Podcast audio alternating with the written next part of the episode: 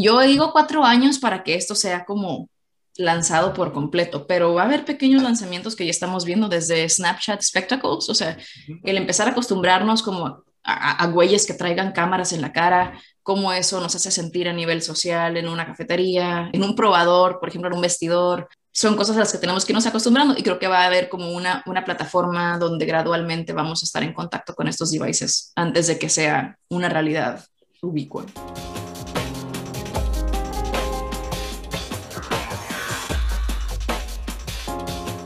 Hola, hoy hablamos con Nora Naranjo, una mexicana que trabaja en Facebook Reality Labs. Nora desarrolla los headsets y la tecnología de la realidad aumentada. Hablamos con Nora sobre las tendencias de la industria, se espera que crezca unas 20 veces en los próximos años. Hablamos con ella sobre la motivación que tiene que tiene que ver con la historia de una persona de su familia y sobre los distintos usos e implementaciones que tendrá la tecnología o que está teniendo ya esa tecnología a nivel industrial, a nivel de entretenimiento, a nivel terapéutico, de entrenamiento, etc. Tuvimos una conversación súper interesante con Nora, que está en Seattle, sobre estos temas. Los invito a ver este episodio y a suscribirse a Digitalízate. Bienvenidos.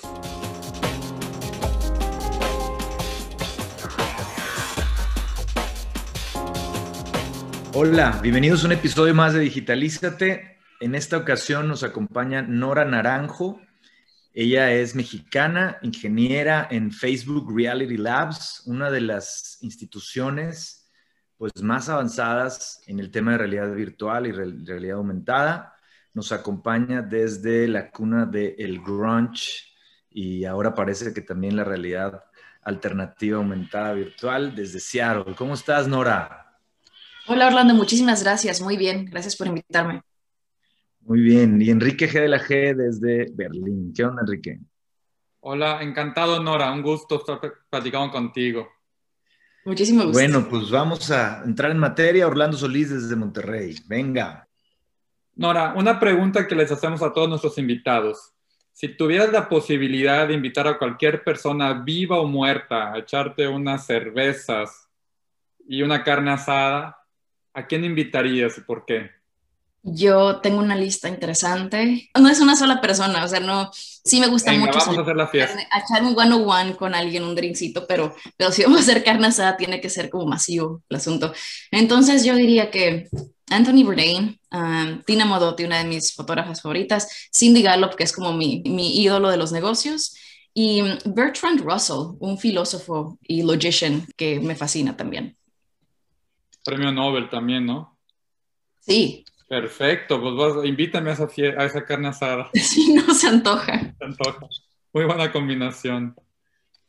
Oye, hay un estudio que hizo Facebook de un prototipo que es un tipo con un dispositivo para aventar, arrojar flechas con un arco. Y lo primero que me llamó la atención es ver que están haciendo investigación profunda, papers científicos, ¿no?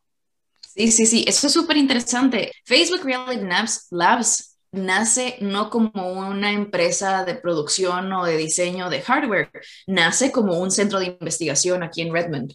Entonces, cuando, después de la adquisición a Oculus, se dan cuenta que tienen un producto, tienen un producto lanzado, lanzable al mercado, pero hay que hacer muchísima investigación en la parte de hardware de cómo hacemos esto mucho más económicamente viable para que sea adquirido por un mayor número de usuarios, pero también cómo pasamos de la realidad virtual y de tener el headset enorme en la cabeza a hacer algo mucho, mucho más complejo, pero también mucho más pequeño. Y esto entra al nivel de ejecución de papers científicos, no nada más de optomecánica y de cómo, de cómo percibes la realidad. Tiene que ver también con cómo tus músculos reaccionan a ciertos impulsos para, para saber cómo vamos a controlar esta nueva realidad enfrente de nosotros, ¿no? Entonces, no nada más es research para el producto que vamos a vender, research para el producto que queremos sacar al mercado, sino todas las posibilidades de control, todas las posibilidades de no hay ahorita un UX, por ejemplo, para, para realidad aumentada.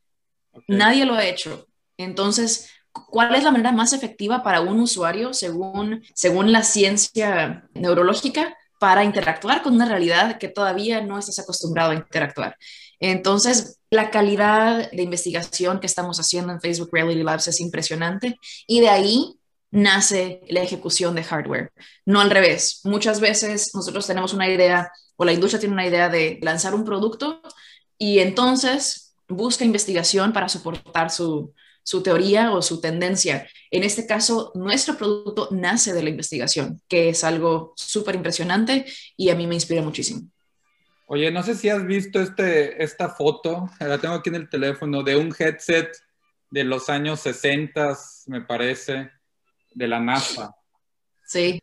Tú me dijiste una vez que la cuna de la realidad aumentada y de la realidad virtual es Seattle, la zona de Seattle pero la NASA no está ahí.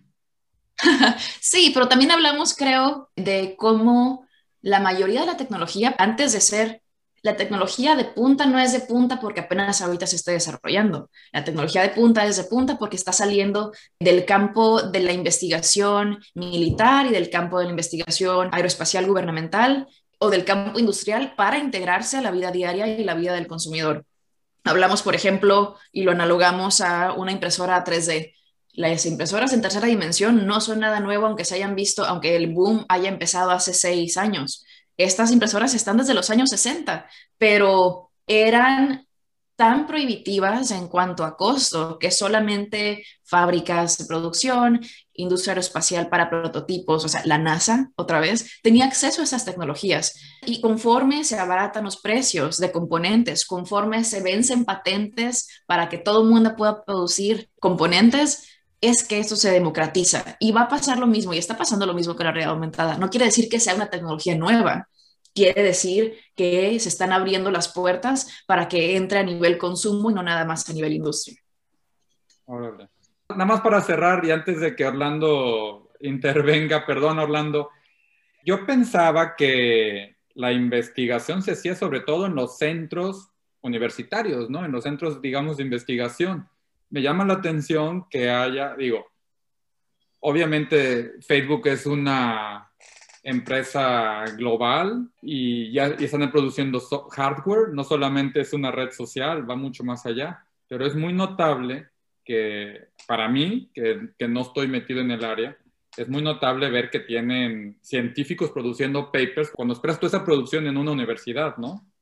Pasa con la academia es que la academia, ¿cuál es el lema de compañías como Facebook? Uh, move fast and break things. Entonces, aprende de los errores. la, cosa de la academia es que es un ambiente súper controlado, donde muchas veces no hay un aliciente a, moverse rápido. Sí. A ese move fast, ¿no?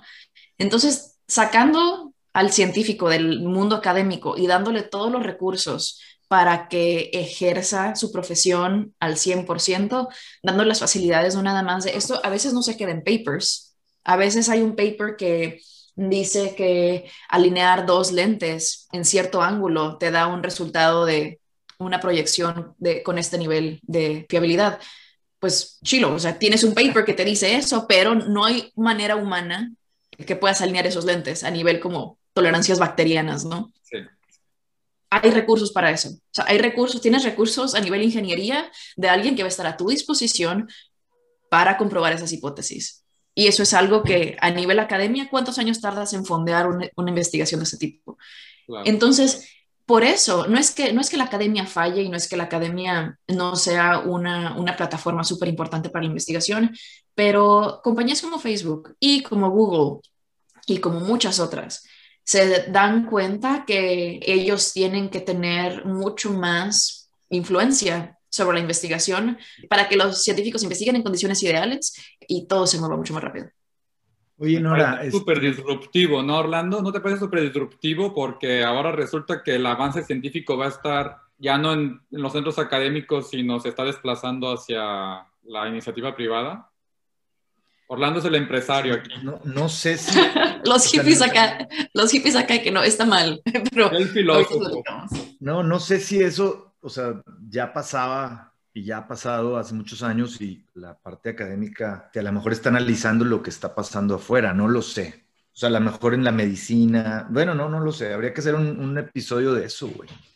O sea, los avances en la medicina, ¿dónde se dan? ¿En las universidades o en las grandes farmacéuticas que le meten billions? Los avances tecnológicos salen de las universidades con investigadores que a lo mejor, pues pensaría que son no muy jóvenes, ¿no? Y que a lo mejor no, están entendiendo la realidad que estamos viviendo. No sé, güey. Deberíamos hacer un, episodio de eso porque ya me, me, dejó pensando que probablemente en qué sí la academia está generando nuevas investigaciones. La academia se está mirando el ombligo y te lo digo yo que hice un doctorado en Alemania y por eso me fui de la academia porque no, no se mueve. es súper normal. Cosas.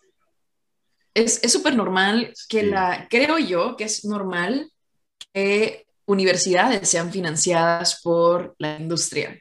Es súper normal, incluyendo mi, mi universidad. En Facultad de Ingeniería, por ejemplo, teníamos la sala nombre de una empresa, el, salón y el edificio con el nombre de otra empresa.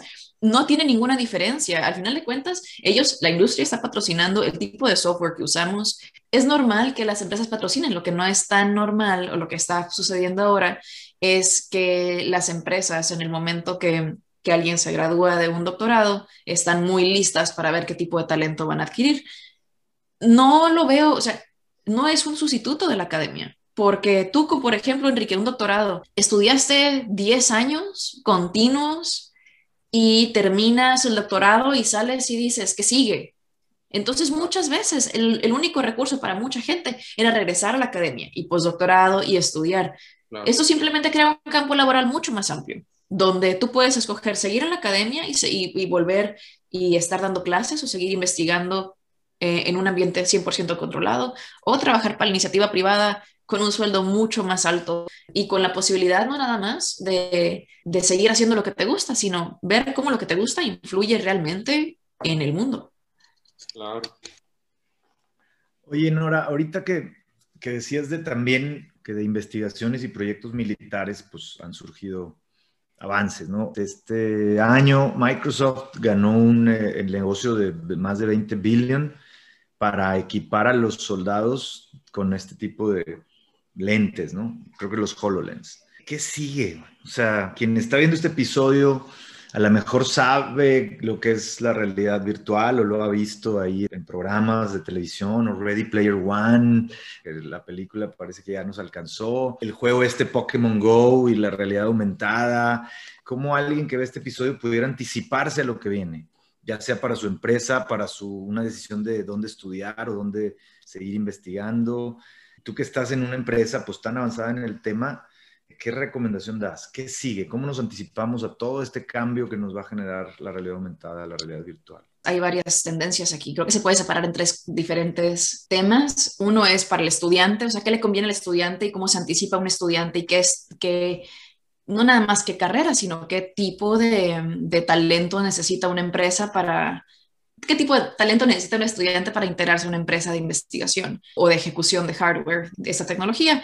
Segundo es la industria, cómo se prepara la industria, qué tipos de monetización vamos a ver en la realidad aumentada cuando se lanza al mercado. Y otra es simplemente como usuario y como ciudadano, qué podemos esperar de ver en la sociedad. Y podemos tocar las tres súper rápido. A nivel ciudadano podemos esperar que los equipos de cómputo cambien cada vez más. Entonces llevamos 10 años, 12 años desde el estoy inventando, ni me acuerdo, desde el primer iPhone, donde, y desde entonces 2007. 2007. Entonces tenemos pantallas en la cara desde entonces, ¿no? Desde entonces. ¿Y cómo, cómo empieza este asunto? El iPhone al principio era, güey, trae un iPhone, o sea, millonario, ¿no? Y difícil de, de adquirir y aparte estabas pagando un plan de datos carísimo de ATT.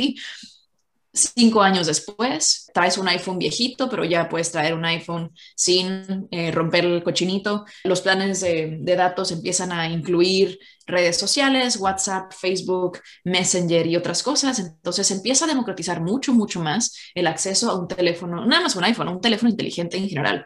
Y Facebook y Google se vuelven hubs de información incluso en países donde el alcance de la tecnología es todavía muy, muy bajo. Entonces, secciones de la India, las conexiones a Internet son súper lentas, la gente no tiene un hub donde puede ir a usar una computadora, pero casi todo el mundo tiene un celular y aunque tarde 24 horas en cargar, y es algo que existe, la gente deja cargando en la noche la información que necesita para el día siguiente. Y es algo súper común. Entonces, como usuarios podemos empezar a pensar en cómo se va a ver la sociedad. Obviamente, el lanzamiento de un nuevo sistema de cómputo como realidad aumentada no va a ser de la noche a la mañana y va a empezar a desarrollarse primero lo van a adquirir primero la gente de alto poder adquisitivo, de alto nivel de curiosidad, developers, early adopters, toda esta gente que esperamos que sea la primera ola. Y conforme haya más adopción y más información en cuanto al uso, se va a democratizar más y más hasta que lo veamos como la nueva plataforma de cómputo, sustituyendo un celular, por ejemplo. En el nivel industria, estamos hablando de, se me ocurren mil cosas, pero vamos a tocar fitness, por ejemplo. Ya empezamos con VR Fitness. Ya empezamos con VR Fitness y yo soy muy, muy fan, ah, como una persona que no se levanta de un sofá y que come horrible. Eso me está en la cuarentena me salvó la vida porque antes era me la pasaba en chinga en la oficina, subiendo y bajando escaleras, corriendo de junta a junta, corriendo al laboratorio, cargando cajas de, de piezas pesadísimas. Se acaba todo eso y salud, mi nivel de salud se está yendo así al caño. Pero está claro, el paraíso terrenal. Sí, pero de todas maneras está sentado, está sentado. Ah, ya sé. Estoy sentada todo el día, salgo a dar una caminata, pero no es como que me puedo perder cinco horas al día para dar un hike. Este, entonces sí, pero así a nivel diario, a nivel diario, ¿qué sustituye esa chinga de andar corriendo por cuatro edificios del campo? Mirror o qué? No, este, una app que se llama Supernatural, por ejemplo, en el Quest súper interesante. Estás haciendo ejercicios en una plataforma en la naturaleza de transporte a Islandia, acá a Oregon, incluso aquí en Seattle, Mount Rainier. Te sientes que estás afuera y es algo que te conectas, haces una hora de ejercicio y terminas, ¿no? Esa, con, los, con los Oculus? Sí, eh, y es con el Oculus Quest 2 y 1. Entonces no tienes ninguna, ningún cable ni nada que te esté deteniendo. Es, es, te lo recomiendo mucho. No es, no es publicidad, no es anuncio, Supernatural VR. Pero eso es un ejemplo de VR fitness. Ahora, realidad aumentada.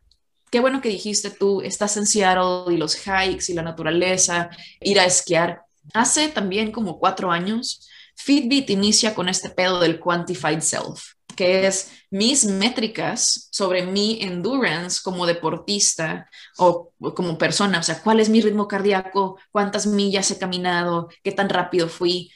¿Cómo la realidad aumentada te va a ayudar a tener esa información en vivo? ¿Sabes qué? Mi ritmo cardíaco está subiendo, lo estoy viendo aquí, eh, le tengo que bajar para mantener como mi, mi nivel de endurance, ¿no? Al mismo tiempo, ¿sabes qué? Estoy esquiando, hay alerta de, de de avalancha. Alerta de avalancha, cambias de dirección en chinga, porque es que no vas a detener, ay, mira, güey, hay alerta de avalancha. Entonces vas a tener esta retroalimentación de información instantánea. Y eso es, eso creo que va a ser un cambio súper fuerte para cualquier persona que haga deporte de riesgo. El entretenimiento, conciertos, eh, transmisiones en vivo, deportivas, ese es un súper negocio. Y eso quiere decir, en realidad virtual, estar tú en un concierto con spatial audio y todo, pero también estando tú sentado físicamente en un concierto, que te puedan estar señalando cues como de, tal vez no en un concierto, pero digamos en un show, en un festival, ¿no? Tipo Coachella. ¿Sabes que se canceló tal cosa? Puedes ir a ver esta otra madre aquí en el stage de un lado. O está en un concierto, sabes que mira para arriba porque van a soltar cohetes look up, look this way. Y hay una integración súper padre multimedia, no nada más de lo que estás viendo en la banda enfrente, sino de todos esos, esos extras que te están dando visualmente. Y en nivel turístico. Vete a, a, otro país, a una banda que está ahí, regresa a, a Coachella, o sea, te haces más omnipresente, ¿no? Sí. 300 dólares, ¿no? Ya Oculus está en 300 dólares accesible. Empezó como una plataforma de 800 dólares y aparte necesitabas un gaming, una gaming station de otros mil dólares, entonces era súper prohibitivo, especialmente se dedicó como a developers y a gamers. Ahorita es una plataforma súper democrática, 250 dólares, incluyendo controles y el headset y no necesitas nada más más que los juegos. Oye, y dijiste cosas positivas, ¿no? Como que naturaleza, ejercicio, data que te ayuda a prevenir y, vas a poder vivir esas experiencias en donde no se podían. Pero ¿qué te imaginas así negativo? O sea, no sé, hay eh, capítulos de Black Mirror este, donde los, las infidelidades y todo eso se llevan a, a otra escala. Y, a ver qué piensa Enrique también de, de, cómo el ser humano pues va a lidiar con esa, o sea, donde la realidad virtual sea más padre que la realidad real, ¿cómo vamos a, poder tomar decisiones de qué es real y qué nos conviene como seres humanos? Pero ¿qué negativas te imaginas? Creo que o sea, las negativas, transfiere cualquier app en tu teléfono que no te haga sentir bien, ahora tener en los ojos todo el día, ¿no?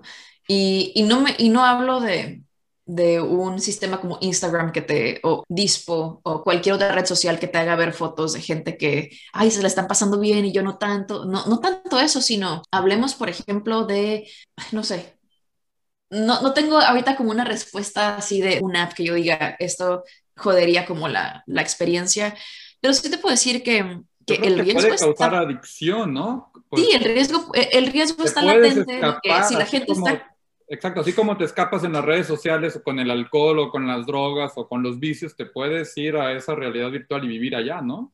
Sí, en el caso, y es, hay, que hacer la diferencia. Realidad virtual es, tú no interactúas, tú estás en otro mundo. Realidad aumentada, tú estás conviviendo con tu propia realidad y simplemente recibes cues de, de cosas a tu alrededor pero estás en tu misma realidad. Entonces, el riesgo de realidad aumentada lo veo más como, por ejemplo, negativos, o sea, a nivel hack, ¿no? Que alguien hackee tu información y pueda darte cues para cambiar tu, tu behavior sobre alguna situación, para hacerte más susceptible a adicciones de otro tipo. O sea, todas estas, por ejemplo, los apps de, de juegos, de casino y eso, que algunas industrias le metan tanta lana publicidad que cuando tú vayas caminando y te hagan highlights y te den promociones, que atenten contra esa debilidad que tú tienes y que socialmente ya está clasificada por el algoritmo para caer en juegos de, de azar. Esa es una negativa. En caso de realidad virtual, como dice Enrique, la adicción a estar en un lugar que es mejor que en el que estás al diario, ¿no? Yo soy motociclista y hay unos cascos con realidad aumentada que aquí en el visor te van diciendo hacia dónde tienes que ir, como Google Maps, pero ya integrado, ¿no? Imagínate que que te digan que la siguiente vuelta es a la izquierda cuando en realidad es a la derecha. Sí, así es. Fun story, trabajé en ese casco hace ¿Ah, cinco años. Sí. sí, sí, sí. Wow. Así es. Entonces, y aparte, y volviendo a, la pregunta, la parte de los estudiantes, de una conferencia donde hablaba sobre tendencias de la industria, ¿no? Industry trends, ¿qué tanto están contratando algunas empresas, qué talentos están buscando, como a nivel muy abstracto. Y la conclusión de todos ellos, eh, la conclusión de todos esos datos es, viene una parte muy fuerte para electrónicos de consumo, viene un hiring spree muy fuerte para electrónicos de consumo, específicamente en nuevas tecnologías de cómputo, específicamente en realidad aumentada, pero para fabricar y diseñar realidad aumentada no necesitamos saber, nadie sabe sobre realidad aumentada. No puede decir, es imposible que vayas tú a tomar un curso sobre cómo diseñar para realidad aumentada porque no existe. Tal como tal, no existe. Pero sí puedes prever qué es lo que va a necesitar la industria para fabricar todo esto. Así como hablamos de que la investigación va a estar súper fuerte y si eso es lo tuyo, adelante. Pero si la ingeniería es lo tuyo, ¿cómo interpretamos a nivel físico ese paper para hacerlo realidad? Entonces, industrias como la robótica, industrias como la ingeniería mecánica, ingeniería de software, pero no nada más ingeniería de software, sino ciencias computacionales, donde hablemos, donde veamos la parte del software y también de la fabricación del hardware. Creo que esas, esas vienen súper, súper fuerte.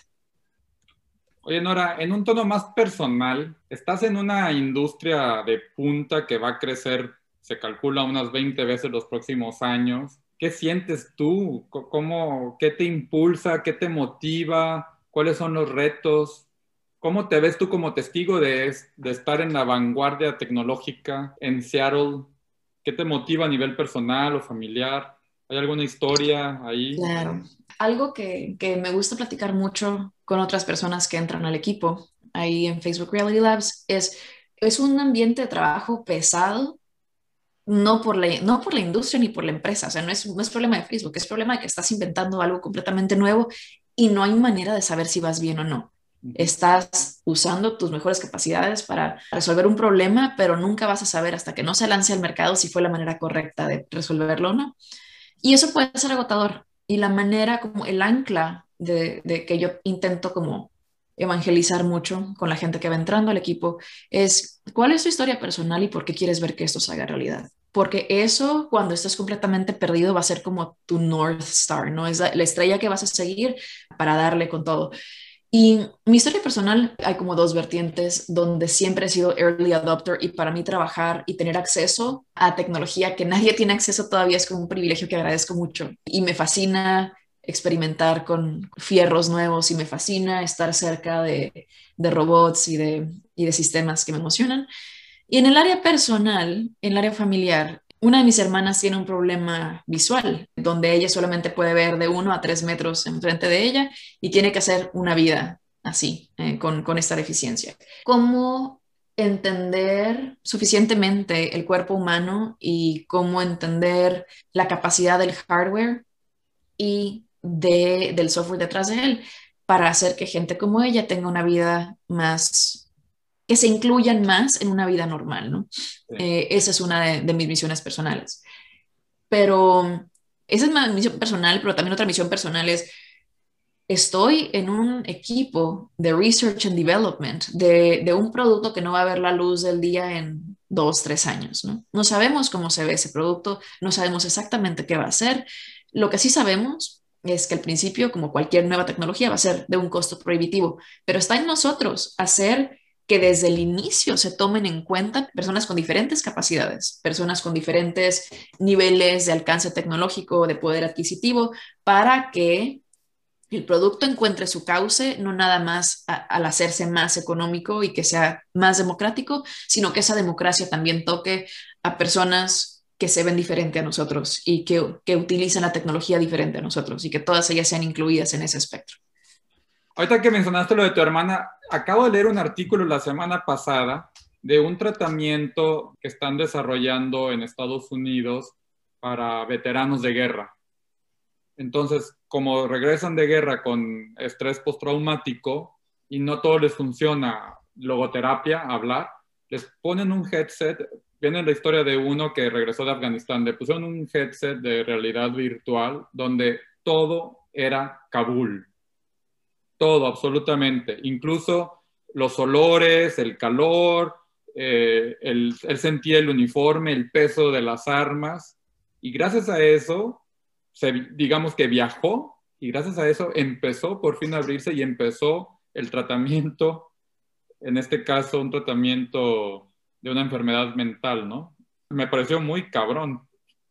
Hay tantas cosas interesantes que se están haciendo como muy in silo. Si no tienes tú ese problema, por ejemplo, qué bueno, o sea, qué padre que haya un artículo al respecto, pero te aseguro que si tú no tuvieras ese problema, no en otro momento no te hubieras enterado que eso existe. Ah. Pero también hay gente que está haciendo escuela de manejo para tractocamiones a nivel virtual. Entonces, en lugar de que vayas tú y manejes un camión, te sientas y todos los controles y, y, todos los cues visuales van a estar en tu headset. Y después de eso haces el examen y te gradúas y, y listo, ¿no? Y hay varias iniciativas como esas, no nada más para el área de salud mental, como mencionas, o el área industrial, como menciono. También hay simulaciones, por ejemplo, de qué es ser, eh, simulaciones para hombres, que es qué es ser vamos a, a, hacer como tu vida un día de una mujer sola en la calle para que sepas lo que se siente, ¿no? Y cómo te sientes como aterrorizado por cualquier movimiento alrededor tuyo. Entonces, hay varios ejercicios de empatía, hay varios ejercicios de salud mental y entre más democrática sea la tecnología de la realidad virtual, más crecimiento vamos a ver en todo esto.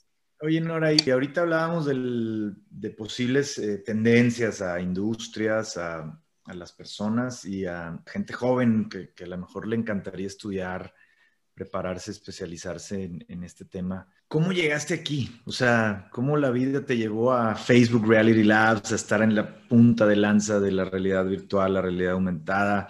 ¿Qué historia tienes que a lo mejor inspire a gente que está decidiendo qué, estudiar o, o, en qué especializarse?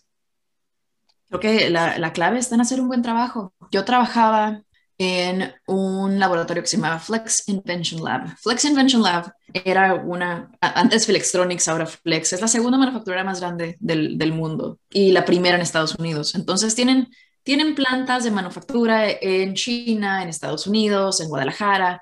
Y es, es, una maquiladora, es una maquiladora que empezó a hacer un experimento diciendo, vamos a abrir esos centros de diseño especializado en hubs de tecnología para que al nacer startups exitosas, nosotras, nosotros tengamos la posibilidad de capturar la manufactura de ese startup, ¿no? Y no nada más la manufactura, sino la consultoría de diseño de producto, etcétera. Todo esto nace de compañías como Fitbit, otra vez, que empieza siendo una compañía pequeña que se hace masiva. Y queriendo replicar este, este éxito, Flex abre tres diferentes centros de diseño, uno en Downtown San Francisco, orientado a todo ese mercado de Silicon Valley y de los hardware startups fondeados por Venture Capital, otro en Boston para apoyar proyectos que salgan de research de las universidades de Massachusetts y otro en Nueva York especializado en fashion technologies. Y todo esto va de la mano también con una industria que se llama crowdfunding, como Indiegogo, Kickstarter, que estaba súper en boom y la gente estaba aventándole dinero a proyectos en los que creía, hasta que muchos de esos proyectos empezaron a fallar y tú invertías en esta, empresa que estaba haciendo un case de celular mágico que te iba, que iba, no sé, desvanecer las arrugas en tus fotos o lo que sea, y resulta que nunca se enviaba, pero tú ya habías invertido esos 40 dólares y nunca nadie te los iba a devolver. Entonces, la credibilidad en ese tipo de empresas empieza a caer y Flex empieza también a trabajar con equipos, como teníamos como mucho bandwidth y, y los proyectos estaban empezando a decaer empezamos a trabajar con equipos de innovación en diferentes empresas, Microsoft, Amazon, Google, donde tenemos este proyecto nuevo, no sabemos cómo va a ser la adopción al mercado, no sabemos qué necesitamos, qué tipo de gente necesitamos contratar para que se haga realidad, ayúdenos por favor, ¿no? Y me tocó ser project lead de varios de estos proyectos, incluyendo uno de Microsoft Research, donde conocí a la persona que formó el equipo original en Facebook Reality Labs. Esta persona, cuando esta persona de acá eh, trabajaba en Microsoft en Redmond, cuando se cambia a ser el equipo, me contacta y sabes qué, creo que nos ayudaría muchísimo tenerte en el equipo. Entonces dije, pues bueno, entrevisto, no me quita nada de tiempo, vengo a la entrevista presencial acá a Redmond, me quedo un día extra, camino a la ciudad y digo, ¿sabes qué? Si me siento en casa aquí, si me animo a venir para acá. Estaba entrevistando con gente que me doblaba en edad, pero también en madurez, pero también en conocimiento. Sabía yo que era un, como un lugar donde iba a aprender muchísimo y aparte de todo, el puesto sonaba ideal para mí. Y sí, dicho y hecho, nos cambiamos a Seattle y lo he disfrutado mucho. No nada más la ciudad, sino también el trabajo que estamos haciendo. Oye, ¿qué película, documental, serie, libro te ha gustado últimamente que nos recomiendes? Hay uno que acabo de ver la semana pasada, que se llama Coded Bias. Coded Bias es un documental súper interesante donde habla de cómo eh, la inteligencia artificial está dictando muchas partes de nuestras vidas, desde la capacidad de nosotros de tener un crédito, desde la qué tan frecuentemente están leyendo como nuestra información de cuánto viajamos, y calculando un potencial de riesgo de nosotros como ciudadanos por nuestras acciones, ¿no? Por lo que compramos, por qué tanto viajamos, por a dónde viajamos, por nuestro background cultural y étnico. Y cómo esos algoritmos son como cajas negras donde no sabemos cómo se deciden las cosas porque tú solamente entrenas el algoritmo con una base de datos, pero esa base de datos es imperfecta, igual que el ser humano es imperfecto. El algoritmo te, te puede dar una decisión perfecta, porque para eso está hecho. Pero si tu base de datos es imperfecta, esa imperfección va a afectar a muchísimas personas. Y habla de cómo si tienes ciertos rasgos que no son compatibles con los de las personas que están creando la tecnología, puede ser segregado a tener menos oportunidades. Y como tecnologistas, como personas creando tecnología, tenemos la capacidad de, incluir a esas personas y evitar que esto pase. Y no nada más se trata como del área tecnológica, sino también como el área social, ¿no? Que el gobierno está apenas tratando de ver qué pedo para regular tantas cosas nuevas. La industria se mueve mucho, mucho más rápido de lo que la legislación se va a mover en la vida. Entonces, cómo mantener esta responsabilidad como profesionista y como compañía de, de no incurrir en fallas irreparables. Y cuando hablábamos al principio de la academia que va más lenta que la industria, yo pensaba también en la legislación, ¿no? Sí, es, años en ponerse es el viejo este, o sea, es el viejo este con cualquier tecnología nueva que salga, es como regular la inteligencia artificial, o sea, regular los algoritmos para estar seguros de que tengas un, un, sampling consistente con la población que vas a estar afectando, pero también viene como regular las criptomonedas y regular tantas cosas. Hay tantas cosas. ¿Y qué toma precedente para un gobierno cuando la gente sigue teniendo hambre y cuando las calles siguen llenas de baches? O sea, está bien, cabrón. Muy bien. Muchas gracias, Nora. Ah, gracias a ustedes. Gracias por invitarme. Ya quedamos. Súper buena charla, Nora. Gracias. Felicidades por todo lo que has hecho y que esa democratización llegue rápido. Bueno, llegue cuando tenga que llegar. Llegue cuando tenga que llegar. Si pensamos lanzar un producto en cuatro años, no va a llegar hasta final de la década, yo creo. Sí está. Bueno, a ver, tiene mucho que ver también que tantas empresas hagan lo mismo, que tanta demanda haya para chips que manejen el nivel computacional que requerimos nosotros y otras empresas, pero ahorita sí se ve súper difícil. Y que estemos preparados, ¿no? Para lo bueno y lo no tan bueno. Sí, va a haber pequeños lanzamientos. O sea, yo digo cuatro años para que esto sea como lanzado por completo, pero va a haber pequeños lanzamientos que ya estamos viendo desde Snapchat Spectacles, o sea, el empezar a acostumbrarnos como a, a, güeyes que traigan cámaras en la cara, cómo eso nos hace sentir a nivel social en una cafetería, en un probador, por ejemplo, en un vestidor, son cosas a las que tenemos que irnos acostumbrando y creo que va a haber como una, una plataforma donde gradualmente vamos a estar en contacto con estos devices antes de que sea una realidad ubicua. Yo no tengo Oculus, pero ya he estado pensando en comprar uno. No, no quiero quedarme atrás, quiero estar bien preparado. sí, se disfruta mucho y sobre todo esas que tienes hijos, hay contenido muy padre también para niños. Órale. Pues ya está. Muchísimas gracias. Gracias, Nora. Sale, muchas gracias a ustedes. Un abrazo, Nora, muchísimas gracias. Un abrazo. Igualmente, muchas gracias, nos vemos. bye. bye.